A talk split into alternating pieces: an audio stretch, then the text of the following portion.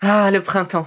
La saison, les fruits reviennent sur nos étals, un vrai bonheur. Et pour profiter de ces fruits toute l'année sans attendre, Materne a inventé les gourdes Pimpot en 1998. C'est fou, j'ai l'impression d'avoir toujours eu ces gourdes avec moi. Et pour profiter partout de ces gourdes fruitées, savoureuses, préférez la version sans sucre ajouté. Le format nomade en fait un compagnon incontournable du goûter de nos enfants, petits et grands. Plutôt indispensable d'ailleurs, quand l'on sait que d'après une enquête du Crédoc menée en 2019, 69% des jeunes de 3 à 17 ans ne consomment pas assez de fruits et légumes et ont en revanche un goûter bien trop sucré. Avec une gourde pomme pote sans sucre ajouté, vous leur apportez une portion de fruits Notea au Nutri-Score, bien entendu. Et saviez-vous qu'en plus Pompot est engagé pour des vergers éco-responsables et que ces gourdes sont fabriquées en France? Alors foncez pour découvrir des recettes de plus en plus audacieuses et toujours aussi délicieuses.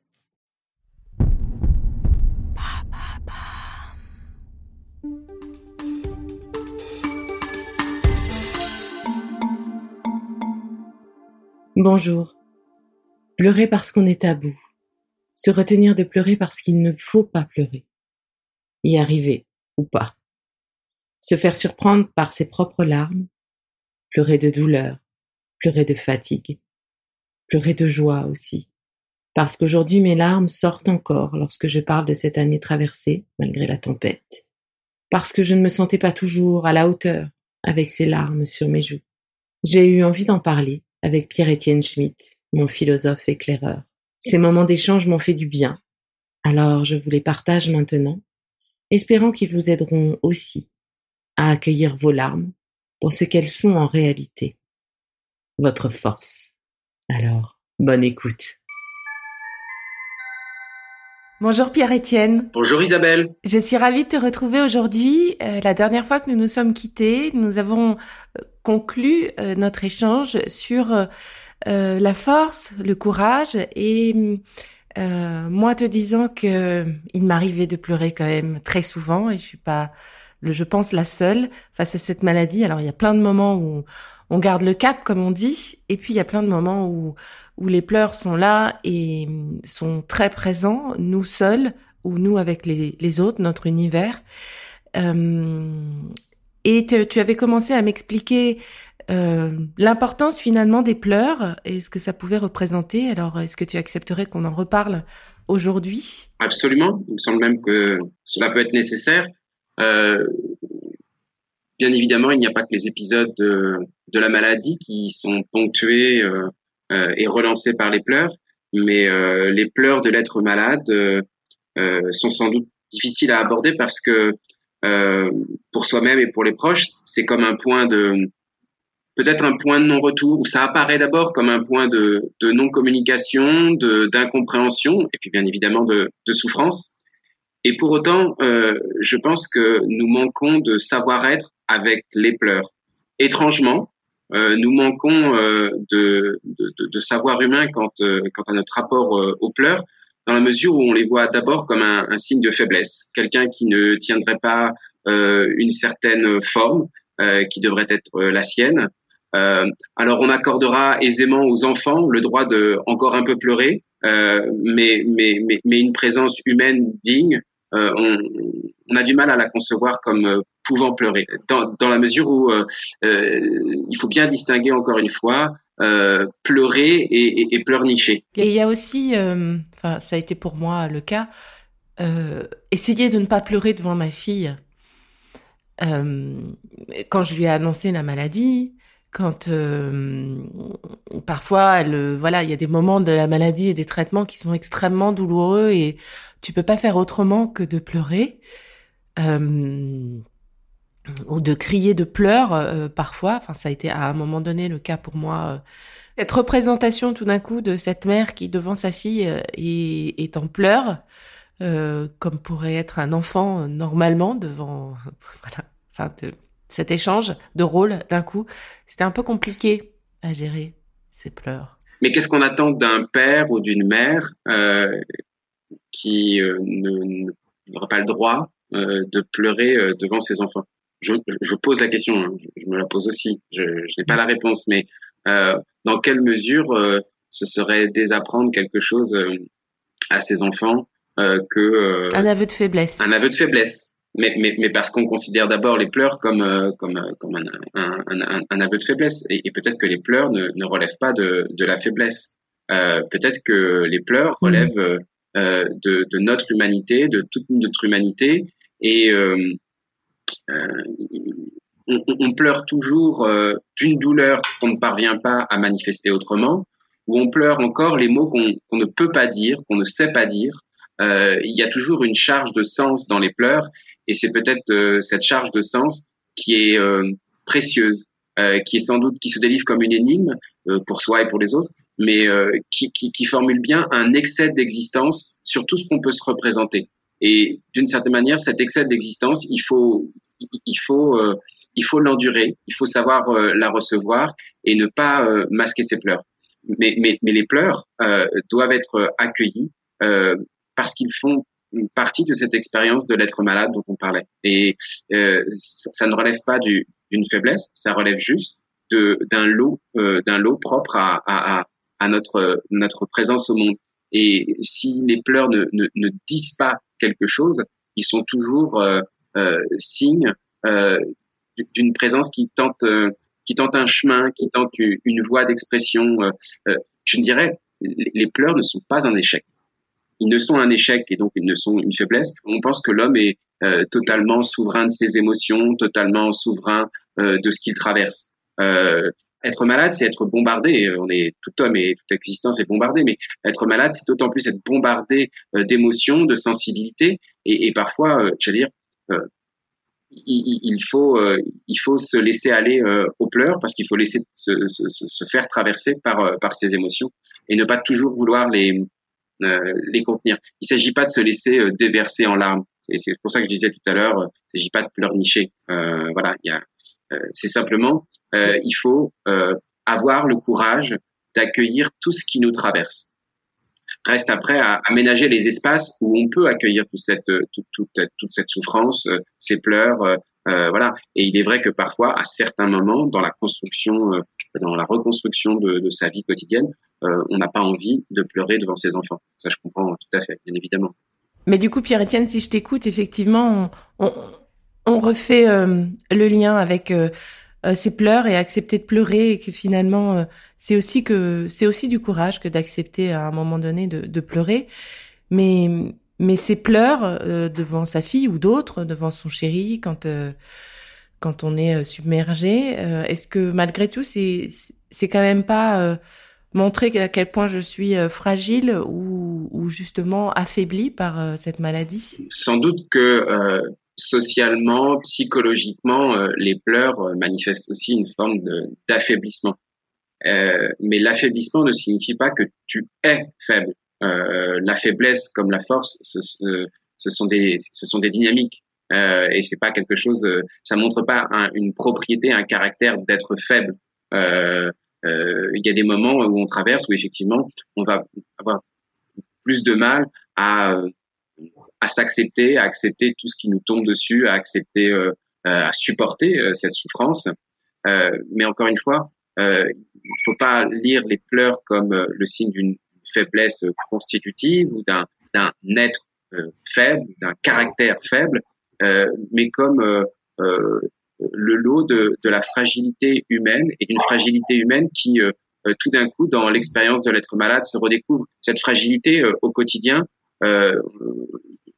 on supporte l'injonction d'avoir à la cacher. on supporte notre fragilité, elle n'est jamais à confondre avec notre faiblesse. Euh, la fragilité, ça, ça, ça, nous reconduit à ce, que ce dont on parlait la dernière fois sur la finitude, euh, c'est-à-dire que l'homme, euh, je dirais, ne tient pas tout seul. L'homme est, est, un fragment et il n'existe que pour autant qu'il est en rapport avec les autres, en rapport avec les choses. la fragilité, ça signifie l'être, l'être frêle, mais aussi l'être qui se, l'être qui peut se briser. Et au fond, on a toujours des, des rapports euh, brisé. Euh, et, et, mais, mais c'est ce qui permet, euh, euh, alors c'est ce qui nous, nous accable de, de, douleur parfois, mais c'est ce qui aussi nous permet de d'éprouver la joie.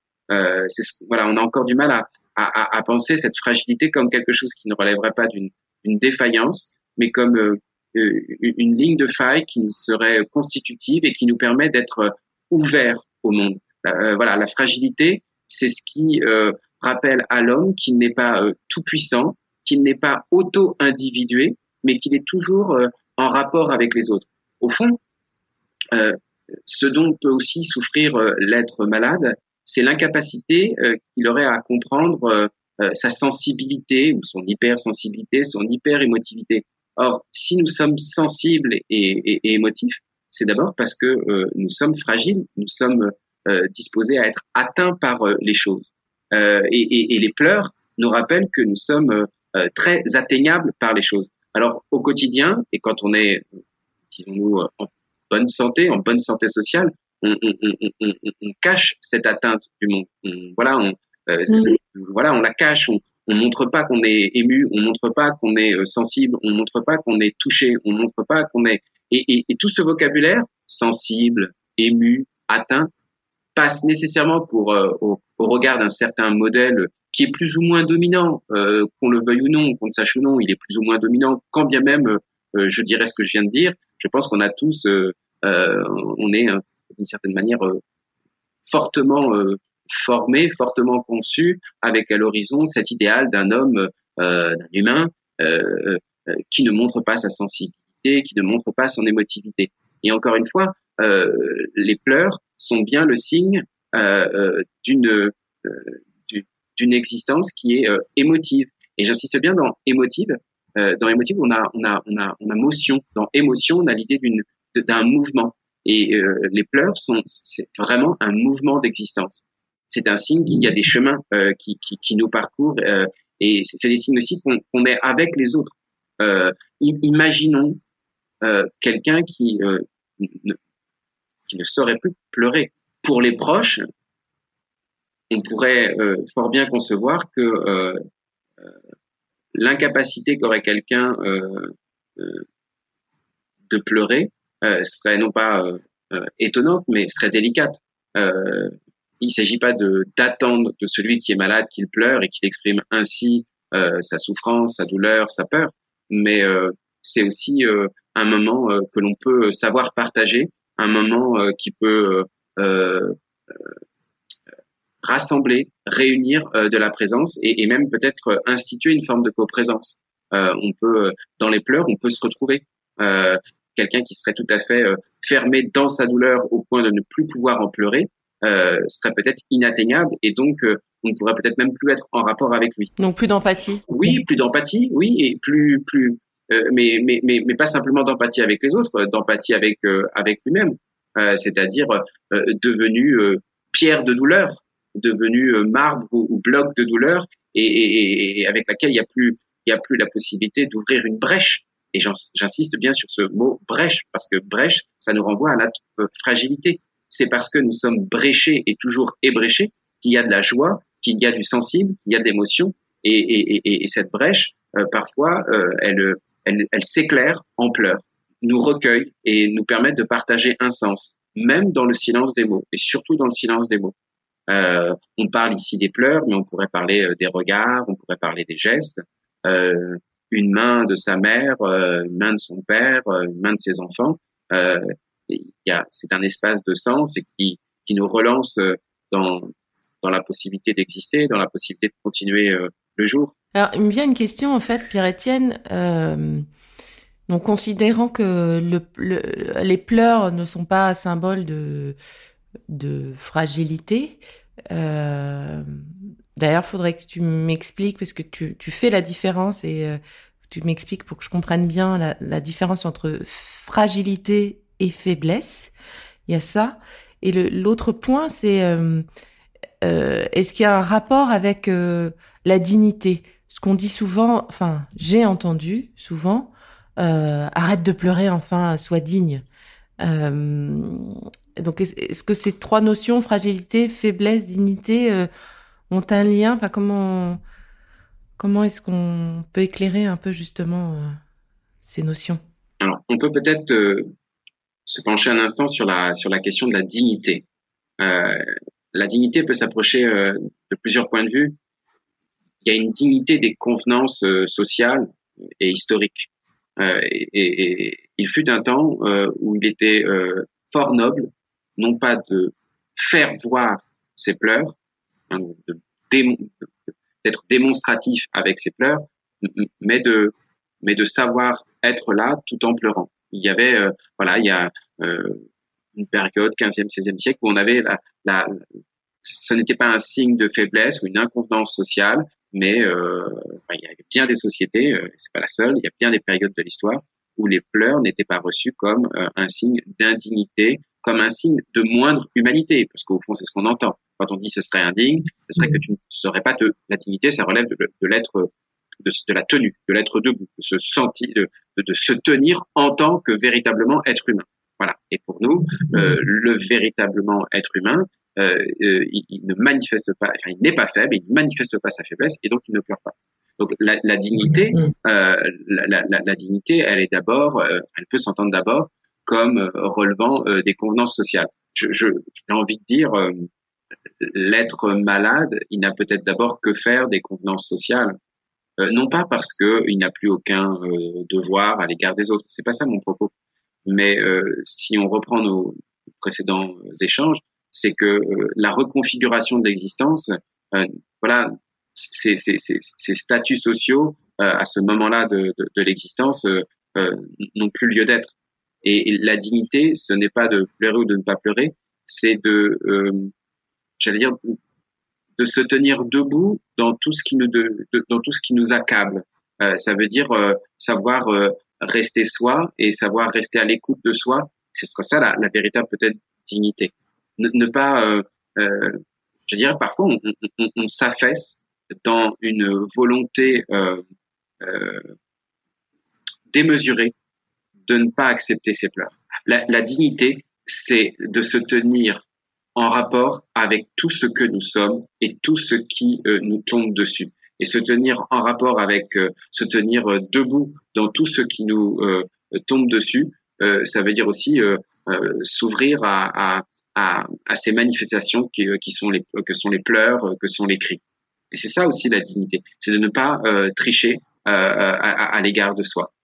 Euh, c'est aussi la dignité, c'est pas la forte tête d'un ego démesuré.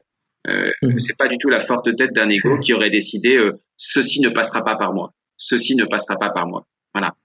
Mais c'est tout simplement, encore une fois, de, de, de considérer euh, la présence dans toutes ses dimensions, dans toute sa finitude, sans euh, y voir une marque euh, de faiblesse et sans redoubler notre souffrance par le jugement sévère qui consisterait à dire voilà voilà faiblesse que de pleurer, voilà faiblesse que d'éprouver de la souffrance. Il ne s'agit pas d'en rajouter de la souffrance, il ne s'agit pas voilà de faire comme si elle n'était pas, il s'agit simplement simplement. C'est quand je dis simplement, ça ne veut pas dire c'est facilement. Hein on s'entende bien. Euh, on, ne sait jamais comment, on ne sait préalablement jamais comment l'accueillir. Mais c'est ce qu'il faut inventer dans, dans, l'expérience euh, de l'être malade, dans l'expérience de la souffrance. Euh, comment comment comment s'accueillir? Oui, inventer et accepter. Oui, euh, accepter. Enfin, s'ouvrira pour pouvoir la considérer et ainsi l'accepter et ainsi inventer un mode par lequel on va pouvoir non pas la considérer comme une charge de plus dans la difficulté d'être malade, mais comme euh, mm. s'ouvrir à ce que l'on devient. Et si l'on s'ouvre à ce que l'on devient, on est dans une démarche de devenir. On est dans la puissance. On est dans la puissance du devenir. Et on n'est pas dans le jugement de savoir si on est fort ou on est faible. La force et la faiblesse, c'est du statique d'une certaine manière. C'est du, c'est, de la quantité de euh, en plus ou en moins. Et on n'est jamais moins homme ou plus homme. On est toujours entièrement homme. Euh, et, j'allais dire, et surtout euh, quand on pleure ou surtout dans le silence, on n'est pas moins, on est toujours entièrement l'humain que nous sommes. Et, par les pleurs, euh, j'insiste à nouveau sur ce point, la fragilité que nous avons à, éprouver dans les pleurs, c'est de la puissance d'existence. Oui, et se voir jugé par quelque chose d'autre que soi, ou, se juger soi-même de, ne pas avoir été assez forte pour ne pas laisser les larmes monter quand on l'annonce euh, à notre fille, c'était mon cas, ou euh, à notre euh, univers. À un moment donné, non, en fait, il n'y a pas besoin de se rajouter cette charge et, effectivement, ton éclairage est, est, fort parce que ça, voilà, ça, ça permet de poser quelques paquets que j'avais sur le dos et et autre chose aussi, ça me fait penser à, je sais pas si tu connais, à l'art euh, kintsugi, qui est un art japonais qui euh, a pour objet finalement de redonner une une deuxième vie à, à, des porcelaines qui se sont ébréchées, qui se sont cassées, et, euh, et en fait tu redonnes une nouvelle vie en en recollant les morceaux avec euh, de l'or. Donc, ce qui fait que euh, bah, cette coupelle qui s'était cassée, qui est remontée grâce à cet art euh, japonais kintsugi, eh ben, elle est encore plus jolie, pleine de lumière dans ses brèches. Euh, ben, finalement, c'est ce qu'on est. C'est sans doute ce qu'on accepte d'être, pleine de lumière dans nos brèches quand ben, on laisse s'abandonner nos nos larmes monter et, qu'on montre ben, voilà tel qu'on vit ce moment tu m'offres un exemple que je ne connais pas et, et, et qui, euh, qui s'y est formidablement bien à tout ce que j'essaye de dire depuis tout à l'heure. Je te le dis très sincèrement, euh, il faudra que tu m'en reparles encore. Euh, pourquoi? Euh, si je peux voilà essayer de, de mais vraiment c'est je suis très enthousiaste à l'idée de, de, voilà de, de, cet exemple et de découvrir un, peu d'un peu plus près de ce dont il s'agit revenons à la fragilité étymologiquement ça veut dire bris parfois les pleurs les pleurs, parce qu'ils disent ce qu'on ne peut pas dire, euh, sont cet or dont tu parlais tout à l'heure, qui nous permettent de nous recueillir euh, et qui permettent de rassembler, pas simplement ma présence individuelle, mais de rassembler et de configurer une forme de coprésence, de rassembler des présences, de configurer une coprésence qui permet de, de, tenir encore au monde, c'est-à-dire de tenir encore un espace de sens avec celles et ceux que, que, j'aime. donc, est-ce que tu es OK, Pierre-Étienne, pour revenir discuter avec nous de, cette reconfiguration de, l'existence finalement, avec euh, tout ce qui est notre nouveau nous, euh, enfin tout ce qui est ce que l'on est aujourd'hui, euh, cette nouvelle naissance à la maladie, avec notre force, notre courage, notre faiblesse, notre dignité et, tout ce que l'on est de nouveau présent. Avec grand plaisir, Isabelle, nous tenterons de comprendre dans quelle mesure euh, accepter cette fragilité, s'ouvrir à cette fragilité, nous permet euh, et nous invite euh, à reconfigurer notre rapport au temps, à l'espace, un nouveau rapport au corps, un nouveau rapport aux autres, et peut-être dans l'exploration du d'un sens à d'un sens nouveau, à non pas à conquérir, mais à recueillir. Merci Pierre-Étienne, encore vraiment mille fois merci.